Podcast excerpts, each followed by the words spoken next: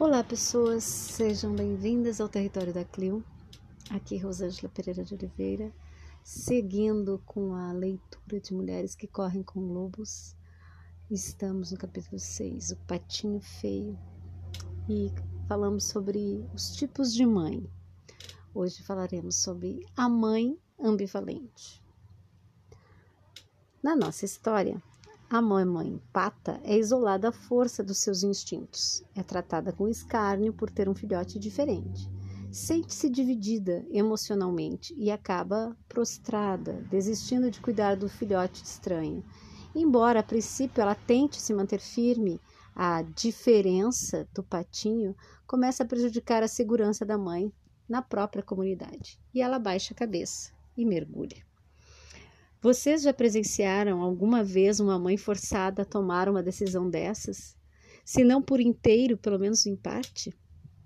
A mãe curva-se aos desejos da comunidade em vez de se alinhar a favor do filho. Até mesmo nos nossos dias, as mães ainda encenam os medos bem fundados de séculos antepassados.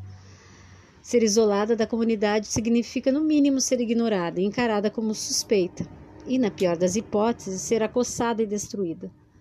A mulher que viva num ambiente semelhante irá tentar moldar a filha para que esta haja de modo conveniente no mundo objetivo.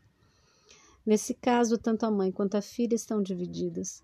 Na história do patinho feio, a mãe pata está dividida em termos psíquicos e isso faz com que seja puxada em diversas direções diferentes, o que é a própria definição da ambivalência.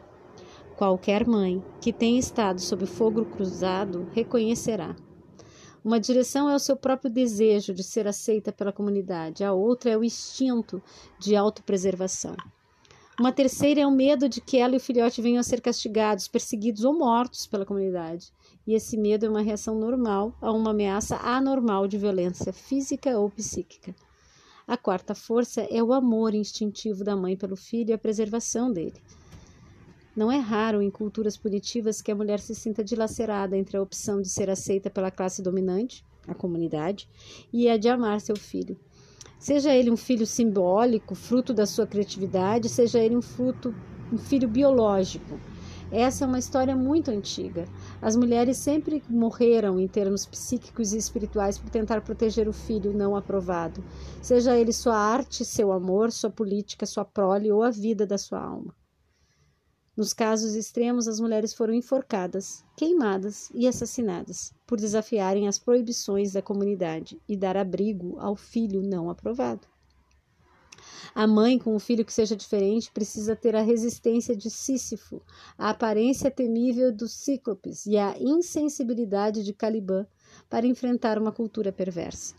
As condições culturais mais destrutivas para o nascimento e a vida de uma mulher são aquelas que insistem em obediência sem a consulta à própria alma, aquelas sem carinhosos rituais de absolvição, aquelas que forçam a mulher a escolher entre a alma e a sociedade, aquelas nas quais a compaixão é segregada pelas classes econômicas, ou por, ou por sistemas de castas, em que o corpo é visto como algo que precisa ser purificado, ou como um santuário a ser regulamentado por decreto, nas quais o novo, o incomum ou indiferente não geram prazer, nas quais a curiosidade e a criatividade são punidas e censuradas em vez de recompensadas, ou recompensadas apenas quando não se é mulher, nas quais são perpetrados contra o corpo atos dolorosos que são chamados de sagrados, ou nas quais a mulher é castigada.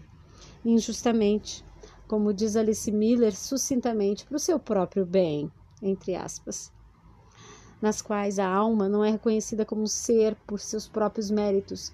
Quando a mulher tem essa imagem da mãe ambivalente na sua própria psique, ela pode se descobrir cedendo com muita facilidade.